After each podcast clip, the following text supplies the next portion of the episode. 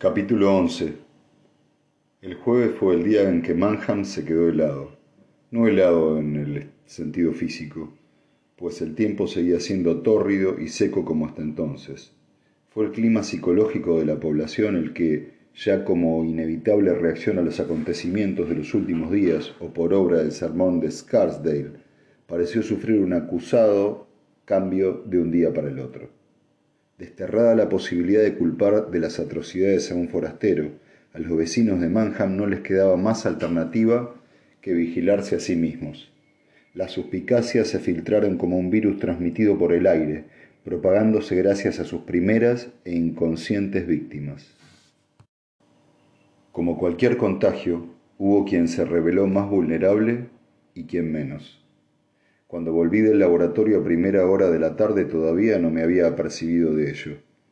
Henry no había puesto ningún impedimento en sustituirme otra vez, rechazando mi sugerencia de llamar a un suplente. Tómate el tiempo que necesites. Hazme el favor y déjame que me apañe yo solo por una vez. Habían sido sus palabras. Iba conduciendo con las ventanillas bajadas, cuando hube dejado atrás las carreteras más transitadas, el aire se llenó de polen y de un aroma dulce que contrastaba el olor un tanto azufrado del barro reseco de los cañaverales. Para mí fue un alivio porque aún tenía el hedor a detergente pegado en las pituitarias y la garganta. Había sido un día largo y la mayor parte me lo había pasado trabajando en los restos de Sally Palmer. A veces Aún sentía un extraño desconcierto al intentar reconciliar mis recuerdos de la mujer extrovertida y vital que había conocido con ese montón de huesos desprovistos de cualquier vestigio de carne. No era una sensación en la que quisiera detenerme. Por suerte, tenía demasiado que hacer como para dejar volar mis pensamientos. A diferencia de la piel y la carne, los huesos conservaban las señales de los cortes. En el caso de Sally Palmer, algunos no eran más que rasguños, pero había tres en que el filo del cuchillo había penetrado lo suficiente para revelar su presencia en el registro óseo. Ambos homóplatos presentaban muescas idénticas allá donde le habían realizado los cortes para colocar las alas del cisne. Cada muesca medía unos 15 centímetros y había sido realizada en una única incisión. Las heridas eran más profundas en los extremos que en la parte central. En ambos casos el cuchillo había recorrido la escápula describiendo un arco, lo que hacía pensar en cortes más que en puñaladas. Con una pequeña sierra eléctrica había realizado un corte longitudinal en una de las muescas para verla en su parte central. Marina se había asomado a mi lado llena de curiosidad mientras yo examinaba la superficie hendida por el cuchillo. Con un gesto le indiqué que echara un vistazo. ¿Ves lo finos que son los lados? pregunté. Esto indica que el cuchillo no era de sierra. ¿Cómo lo sabe? preguntó ella frunciendo el ceño. Porque las hojas de sierra dejan un rastro, como cuando se corta leña con una sierra circular. O sea que el arma no es un cuchillo de cortar pan o de carne. No, pero sea lo que sea, estaba muy afilada. ¿Ves lo limpios y definidos que están los cortes? Además son bastante profundos, de 4 o 5 milímetros en la parte central. ¿Esto quiere decir que era de grandes dimensiones? Yo diría que sí. Podría tratarse de un cuchillo de cocina o de carnicero, pero me imagino que será más bien un cuchillo de caza. El filo suele ser más pesado y menos flexible, y el arma que hizo esto no se torció ni se onduló. Luego está la amplitud del corte. Los cuchillos de carne suelen ser mucho más finos. La hipótesis del cuchillo de caza explicaba también las evidentes dotes de supervivencia del asesino, pero eso no se lo dije. Saqué fotografías y realicé mediciones de ambos homóplatos y luego me centré en la tercera vértebra cervical. Era la parte del esqueleto que había sufrido daños más graves a consecuencia del corte en la garganta. La herida era de distinto tipo, de forma casi triangular, lo que sugería apuñalamiento y no corte. El asesino le había hundido el cuchillo en la garganta empezando por la punta y a continuación le había seccionado la tráquea y la arteria carótida. Es diestro, dije. Marina me miró. La depresión de la vértebra es más profunda en el lado izquierdo y menos en el derecho.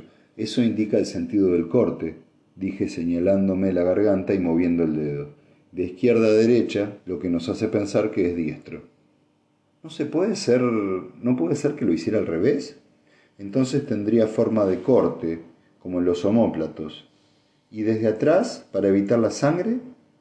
El resultado sería el mismo, dije negando con la cabeza. Aunque se hubiera puesto detrás de ella, tendría que, haber, que haberla rodeado con el brazo, colocar el cuchillo y rebanarle la garganta. Y un diestro lo hubiera hecho de izquierda a derecha. Lo contrario implicaría empujar el cuchillo en vez de tirar de él. Sería complicado y la marca del hueso presentaría otro aspecto. Marina reflexionó en silencio y cuando al final aceptó mi versión, hizo un gesto de asentimiento. Parece increíble. De increíble nada, pensé yo. Son el tipo de cosas que aprende uno cuando ha visto decenas de casos. ¿Por qué está tan seguro de que es un varón? preguntó de pronto Marina. ¿Cómo? Cuando habla del asesino siempre habla de él, en masculino, pero no hay testigos y el cuerpo está demasiado descompuesto para hallar signos de violación. Por eso me preguntaba cómo lo sabe, dijo cogiéndose los hombros como si hubiera preguntado lo que no debía. ¿Es una forma de hablar o es que la policía ha averiguado algo? No me había parado a pensarlo, pero tenía razón. Automáticamente había dado por hecho que el asesino era un hombre. Hasta el momento todo apuntaba en esa dirección. Fuerza física, mujeres como víctimas. Pero me sorprendía haber pasado por alto algo así. La fuerza de la costumbre, contesté sonriendo. Suelen ser hombres, pero no, no lo sé con seguridad. Yo también creo que es un hombre. Esperemos que cojan a ese hijo de puta, dijo Marina, mirando el montón de huesos que habíamos estado observando con desapego clínico. Empecé a dar tantas vueltas a sus palabras que por poco me pasa desapercibida la última prueba. Me había puesto a examinar la vértebra bajo un microscopio y cuando estaba a punto de dar por finalizado el examen, la vi. Una minúscula partícula negra que parecía un punto de podredumbre en lo más hondo del agujero abierto por el cuchillo. Pero no, no era podredumbre. Raspé con cuidado. ¿Qué es eso? Preguntó Marina. Ni idea. Sentí aumentar mi emoción. Fuera lo que fuese, solo podía haber llegado allí procedente de la punta del cuchillo del asesino. Tal vez no fuera nada. Tal vez. Lo mandé al laboratorio forense para un análisis espectroscópico, una prueba para la que yo no disponía ni de experiencia ni de equipo, y empecé a sacar moldes de yeso de los cortes de los huesos. Si el arma que los había provocado llegaba a recuperarse, podría ser identificada simplemente observando si encajaba una prueba tan concluyente como la del zapato de Cenicienta. Casi había terminado. Ya solo quedaba esperar los resultados del laboratorio, no únicamente los de la sustancia encontrada, sino también los de las pruebas encargadas el día anterior. En cuanto los tuviera, sabría con más precisión la hora de la muerte y con eso terminaría mi labor, mi papel en la muerte de Sally Palmer, mucho más relevante de lo que habría cabido pensar cuando estaba viva, habría tocado su fin, y yo podría volver a mi nueva vida de retiro. La perspectiva no me tranquilizó tanto como esperaba, o tal vez fuera que ya entonces era consciente de que las cosas no iban a ser tan sencillas. Acababa de lavarme y secarme las manos cuando alguien llamó a la puerta. Marina fue a ver quién era y volvió con un joven agente de policía. Desalentado, vi que llevaba una caja de cartón. El inspector Mackenzie le envía esto. Buscó algún, buscó algún sitio donde depositarla y yo le señalé la mesa de acero inoxidable, ya vacía. Podía imaginarme lo que había dentro. Quiere que examine el contenido. Dice usted... Dice que usted ya sabe a qué se refiere, dijo el agente. La caja no parecía muy pesada, pero el policía tenía la cara roja y todavía estaba recuperando el aliento debido al esfuerzo. O tal vez hubiera venido aguantando la respiración porque el olor empezaba a hacerse perceptible. El agente se marchó cuando abrí la caja. Dentro estaba el perro de Sally Palmer, envuelto en plástico. Supuse que Mackenzie querría que llevara a cabo los mismos análisis con el animal que con la dueña. Sí, como parecía probable, lo habían matado al llevarse a Sally, averiguando la hora de su muerte deduciríamos también el momento de la desaparición. ¿Y cuánto tiempo la habían mantenido con vida? Nada garantizaba que el asesino fuera a hacer lo mismo con Lynn Mitcalf, pero al menos serviría para hacernos una idea de las posibilidades de hallarla con vida. Una buena idea. Por desgracia, no daría resultado. La química corporal de un perro no es la misma que la de un humano, por lo que cualquier examen comparativo resulta irrelevante. Lo único que podía hacer era estudiar las muescas de las vértebras. Con un poco de suerte podría demostrar que el animal había sido degollado con el mismo cuchillo. El curso de la investigación no cambiaría lo más mínimo, pero había que hacerlo de todos modos. Parece que hoy saldremos tarde, le dije a Marina esbozando una sonrisa compungida. Al final la cosa no duró tanto como, como era de esperar. El perro era más pequeño y eso facilitaba el trabajo. Saqué unas placas de rayos X y luego puse el cuerpo a hervir con detergente. Cuando volviera al laboratorio al día siguiente no quedaría más que el esqueleto. La idea de dejar los restos de Sally y su perro descansando en la misma habitación me provocó una sensación ambigua. No sabría decir si positiva o negativa. El sol aguijoneaba con sus rayos la superficie de Manhattan Water, de tal forma que desde la carretera que conducía al pueblo las aguas del lago parecían estar en llamas. Entrecerré los ojos y me bajé las gafas de sol que llevaba sobre la frente. El filtro oscureció el paisaje y entonces vi una figura que caminaba en dirección contraria a la mía por el arcén de la carretera. Me sorprendió ver a alguien tan cerca. El sol iluminaba desde atrás y ya casi había pasado de largo cuando pude reconocerla. Paré y di la vuelta hasta quedarme a su altura. ¿Quiere que la lleve a casa? Linda Yates miró a un lado y a otro de la carretera desierta como si pensara qué debía contestar. No vamos en la misma dirección. No importa, solo serán unos minutos, suba. Me incliné hacia la puerta y la abrí. Como vi que vacilaba, agregué, no queda tan lejos. Además, también quería echarle un vistazo a Sam. Al oír el nombre de su hijo, pareció decidirse y subió. Recuerdo haberme fijado en que estaba sentada muy cerca de la puerta, pero en ese momento no le di la mayor importancia. ¿Cómo se encuentra? pregunté. Mejor, ¿Ha vuelto a la escuela? No vale la pena, dijo ella levantando un hombro. Mañana terminan. Tenía razón. Había perdido la noción del tiempo y me había olvidado de que la escuela estaba a punto de empezar las largas vacaciones de verano. ¿Y Neil? Por primera vez se manifestó en ella algo parecido a una sonrisa, una sonrisa amarga, no obstante. Oh, está bien. Es como su padre. Por su tono preferí evitar cualquier referencia a su vida doméstica. ¿Viene del trabajo? le pregunté. Sabía que trabajaba como mujer de la limpieza en un par de tiendas del pueblo. Necesitábamos un par de cosas del supermercado, dijo levantando una bolsa de plástico a modo de prueba. Un poco tarde para ir a comprar, ¿no? Me lanzó una mirada. Estaba realmente inquieta. Alguien tiene que hacerlo. Y... intenté acordarme del nombre de su marido. ¿Y Gary no podría llevarla? Se encogió de hombros. Evidentemente no. Tal y como están las cosas, volver a casa a pie no me parece una buena idea. Volvió a lanzarme la misma mirada tensa y fugaz. Me pareció que se pegaba aún más a la puerta. ¿Va todo bien? Pregunté aunque ya había visto que no. Sí. Parece un poco nerviosa. Es que... es que tengo ganas de llegar a casa, solo eso. Tenía la puerta agarrada con la mano como si fuera a tirarse por la ventanilla. Vamos, Linda, ¿qué es lo que pasa? Nada. Había contestado con demasiada celeridad, entonces empecé a advertir lo que estaba ocurriendo. Tenía miedo, miedo de mí. Si prefiere que pare para seguir a pie, no tiene más que decirme, lo dije con cautela. Por la forma en que me miró, deduje que era lo que quería. A posteriori caí en la cuenta de que las reticencias que había mostrado antes de subirse al coche eran por mí ni que fuera un desconocido, por el amor de Dios. Había sido el médico de la familia desde mi llegada, había visto a Sam con paperas y varicela y a Neil cuando se rompió el brazo. Apenas unos días atrás, cuando sus hijos hicieron el descubrimiento con el que empezó todo, había estado en la cocina de su casa. ¿Qué demonios está ocurriendo? Al cabo de un momento sacudió la cabeza y dijo, No, no pasa nada. Había conseguido eliminar parte de la tensión, pero no totalmente. No la culpo por estar alerta. Yo solo quería hacerle un favor. Y me lo está haciendo. Es solo que... Diga. Nada. Habladurías.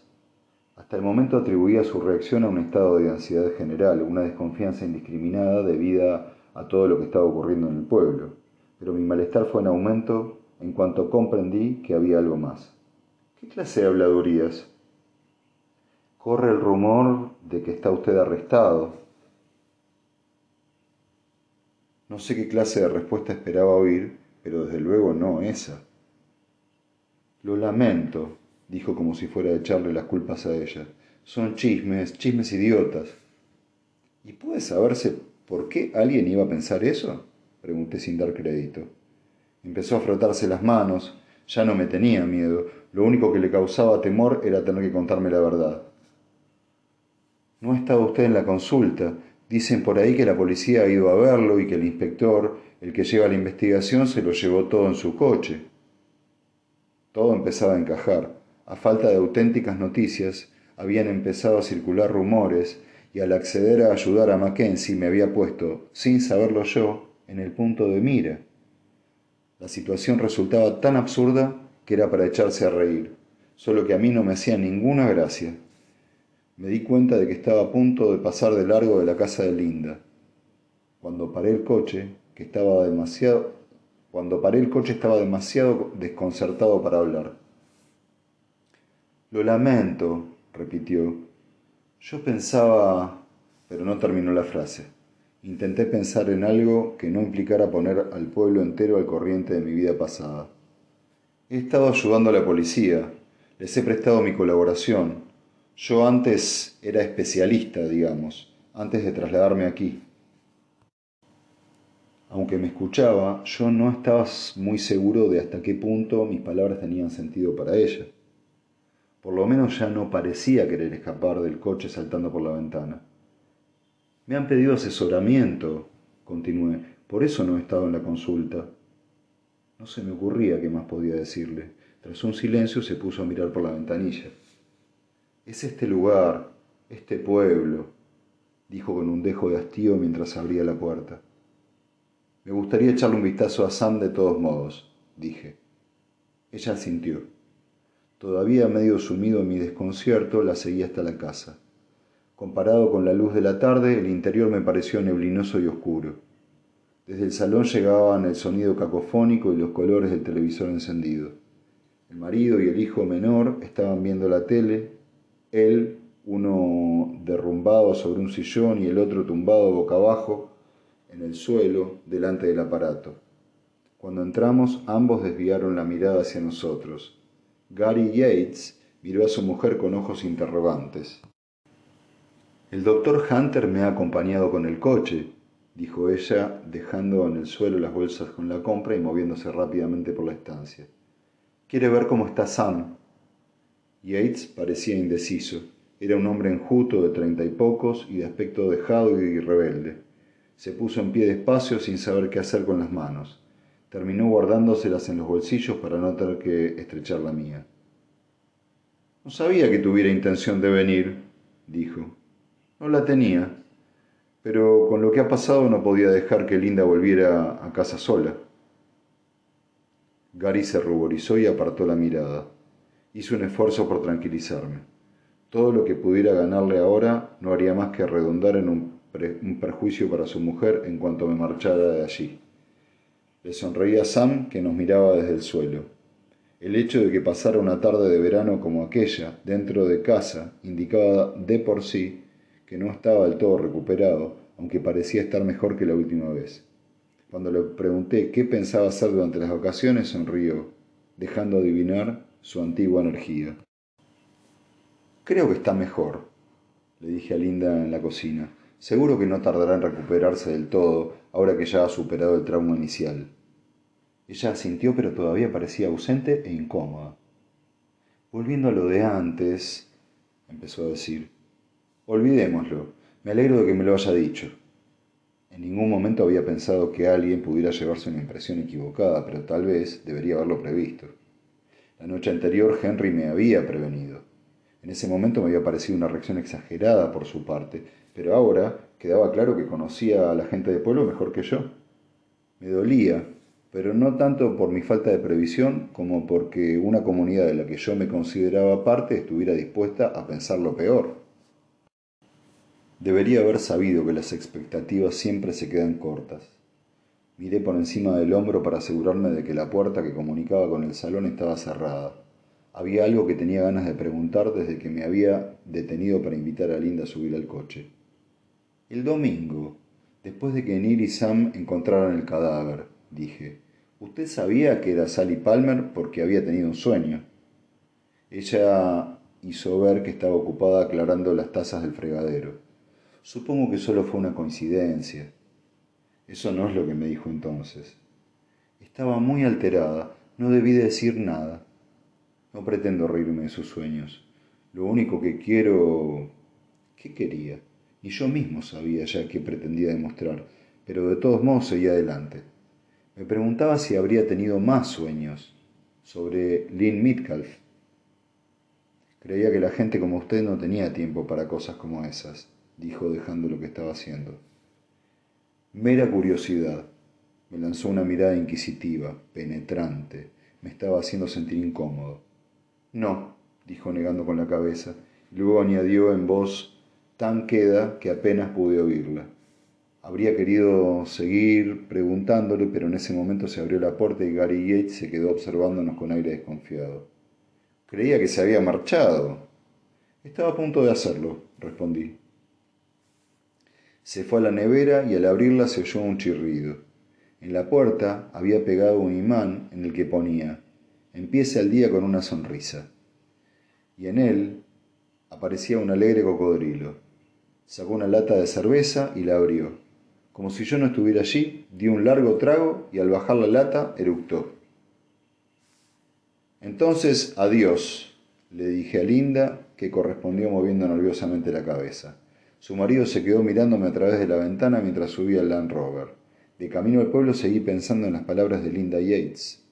Tras negar que hubiera soñado con Lid Midcalf, había añadido algo, tan solo dos palabras, casi inaudibles.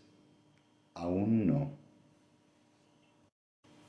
Por ridículos que fueran los rumores que circulaban sobre mí, no podía desentenderme de ellos. Era preferible salirles al paso con la cabeza bien alta a dejar que se propagaran sin control. Así y todo, de camino al Lamb, no pude reprimir un raro recelo. Las guirnaldas de la piedra del mártir estaban casi muertas y esperé que no fuera una profecía. El furgón policial seguía aparcado en la plaza del pueblo. Fuera, aprovechando el sol de la tarde, había sentados dos agentes con aspecto hastiado. Al pasar por delante de ellos se quedaron mirándome sin mucho interés. Aparqué junto al pub, respiré hondo y entré. Ya dentro, lo primero que pensé era que Linda Yates había exagerado. La gente me miraba, pero me saludaron con gestos y palabras de siempre. Tal vez el ambiente estuviera algo apagado, pero era normal. La gente tardaría todavía un tiempo en volver a reír y contar chistes. Fui a la barra y pedí una cerveza. Ben Anders estaba en un rincón hablando por el móvil. Me saludó levantando la mano y siguió con la conversación. Jack tiró mi cerveza pensativo como siempre, observando cómo el líquido dorado iba formando espuma en el vaso. Con un punto de alivio, pensé que las advertencias de Henry de la noche anterior eran infundadas. La gente me conocía mejor de lo que él pensaba. En ese momento alguien que estaba en la otra parte de la barra carraspeó y preguntó ¿Ha estado fuera? Era Carl Brenner. Cuando levanté la mirada me di cuenta de que el local se había quedado en silencio. Después de todo, Quizá Henry tuviera razón. Dicen que no se ha dejado ver mucho por el pueblo en el último par de días, continuó Brenner.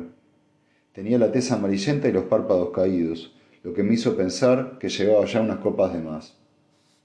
No mucho, es verdad. ¿Y eso? Tenía cosas que hacer.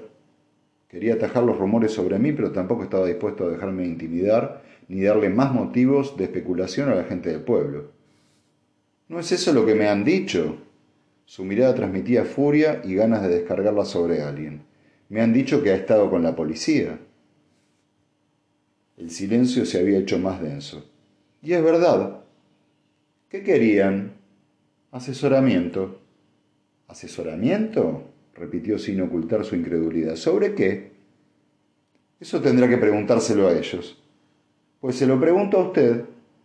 Su furia ya había encontrado catalizador. Recorrí el pub con la mirada. Algunos clientes miraban su cerveza, otros me miraban a mí, pero en sus ojos no había condena, sino expectación. Si alguien tiene algo que decir, que hable, dije con toda calma, con toda la calma que me fue posible. Los miré a los ojos hasta que, uno a uno, fueron girando la cara. Muy bien, pues si nadie va a decir nada, lo diré yo. Carl Brenner se puso en pie, apuró el vaso con un gesto y lo dejó de un golpe sobre la barra. Usted ha... Yo en tu lugar tendría cuidado. Ben Anders acababa de aparecer a mi lado. Eso me tranquilizó un poco, no solo por su reconfortante presencia física, sino también por lo que su gesto tenía de simbólico. Tú no te metas, dijo Brenner. ¿Que no me meta en qué? Lo único que quiero es evitar que digas algo de lo que mañana te puedes arrepentir. No me arrepentiré de nada. Perfecto. ¿Y qué tal Scott? La pregunta cogió a Brenner desprevenido. ¿Qué? Tu hermano. ¿Cómo tiene la pierna? La que el doctor Hunter le curó la otra noche. Brenner seguía haciendo ademanes jactanciosos, pero se le había bajado un poco los humos. Está bien, es toda una suerte que nuestro amigo el médico no cobre por atender fuera de horas, ¿no? dijo Ben con tono afable y mirando al resto de los presentes. Yo diría que la mayoría de los que estamos aquí hemos tenido que agradecérselo en un momento u otro. Hizo una pausa y a continuación de una palmada y se giró hacia la barra. En fin, Jack, ¿me pones otro cuando puedas? Fue como si de repente alguien hubiera abierto una ventana para que entrara aire fresco. El ambiente se distendió y la gente empezó a moverse en sus sillas y a retomar las conversaciones con gesto ligeramente avergonzado. Noté una gota de sudor resbalando por mi espalda, y no era debido al aire caldeado y mal ventilado del bar. ¿Quieres un whisky? me preguntó Ben. Por tu cara diría que te vendría bien. No, gracias. Pero te invito a lo tuyo. No hace falta. Es lo menos que puedo hacer. Olvídalo. Estos capullos necesitaban que alguien les recordara un par de cosas dijo mirando a Brenner, que contemplaba su vaso vacío con aspecto taciturno. Además, ese malnacido necesita que alguien le ponga las cosas claras. Estoy seguro de que ha estado sacando, saqueando los nidos de la reserva, los que están en peligro. Normalmente, una vez que los huevos se han abierto, pasa el peligro, pero últimamente han disminuido también el número de aves adultas, aguiluchos, incluso avetoros, no lo he pillado nunca, pero un día de estos... Jack le sirvió la pinta que había pedido. Estupendo, dijo sonriendo. Tomó un trago largo y suspiró satisfecho. Bueno, ¿y qué has estado haciendo? Y mirándome de reojo agregó, tranquilo, pura curiosidad. Algún motivo habrás tenido para estar fuera. Vacilé, pero se había ganado por lo menos una explicación. Se lo conté sin entrar en muchos detalles. Dios mío, dijo, ahora ya sabes por qué no quiero decir nada, o por qué no quería, añadí. ¿Seguro que no sería mejor que se supiera que saliera a la luz? No creo. Puedo hacer que corra la voz si quieres, que se comente por ahí. Su propuesta tenía sentido, pero no acababa de convencerme. Nunca había tenido por costumbre hablar de mi trabajo y cuesta olvidar las viejas costumbres. Tal vez fuera obstinación mía, pero los muertos tienen tanto derecho a la intimidad como los vivos. En cuanto supiera lo que había estado haciendo, me, acecharía todo el mundo con una curiosidad malsana. Por lo demás, no tenía la menor idea de cómo podía caer a un pueblo como Manham la noticia de las ocupaciones poco ortodoxas del médico local. No se, me, no se me ocultaba que a ojos de algunos mis dos vocaciones podían llegar a ser eh, o parecer incompatibles. No, gracias, respondí. Como quieras, pero de todos modos habrá habladurías. Aunque ya lo intuía, se me hizo un nudo en el estómago. Están asustados, dijo Ben encogiéndose de hombros. Saben que el asesino tiene que ser de por aquí, pero prefieren que fuese un forastero. Yo no soy un forastero, llevo tres años viviendo aquí Pero ni yo mismo me lo creía. Tal vez viviera y trabajara en Manhattan, pero no podía robarme el derecho de pertenencia. Me había quedado muy claro. Eso da igual. Podría llevar treinta y seguiría siendo de la ciudad. A la hora de la verdad la gente te mira y piensa, no es de los nuestros. Entonces no importa nada lo que yo diga, ¿no? De todos modos, no me creo que todos sean así. No, todos no, pero basta con que lo sean unos pocos, dijo con tono solemne. Solo cabe esperar que no tarden en atrapar a ese hijo de puta. Después de esa charla no me quedé mucho más tiempo. La cerveza me parecía tibia y sabía mal, aunque suponía que era solo una percepción mía. Me sentía aturdido, como quien se hace un corte y durante un instante no siente nada hasta que el dolor aflora, y prefería estar en casa cuando se manifestara. Ya de camino a casa vi a Scarsdale saliendo de la iglesia. Quizá fuera mi imaginación, pero me parecía más alto que de costumbre. Era el único entre todos nosotros al que parecía gustarle los acontecimientos que se estaban viviendo en el pueblo.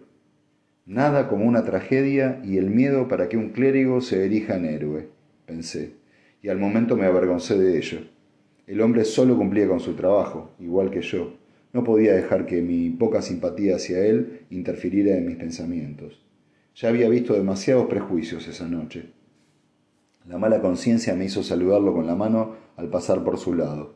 Me miró y por un momento pensé que no iba a devolverme el saludo, pero al final hizo un ligero ademán con la cabeza. Tuve la impresión, no obstante, de que sabía lo que estaba pensando.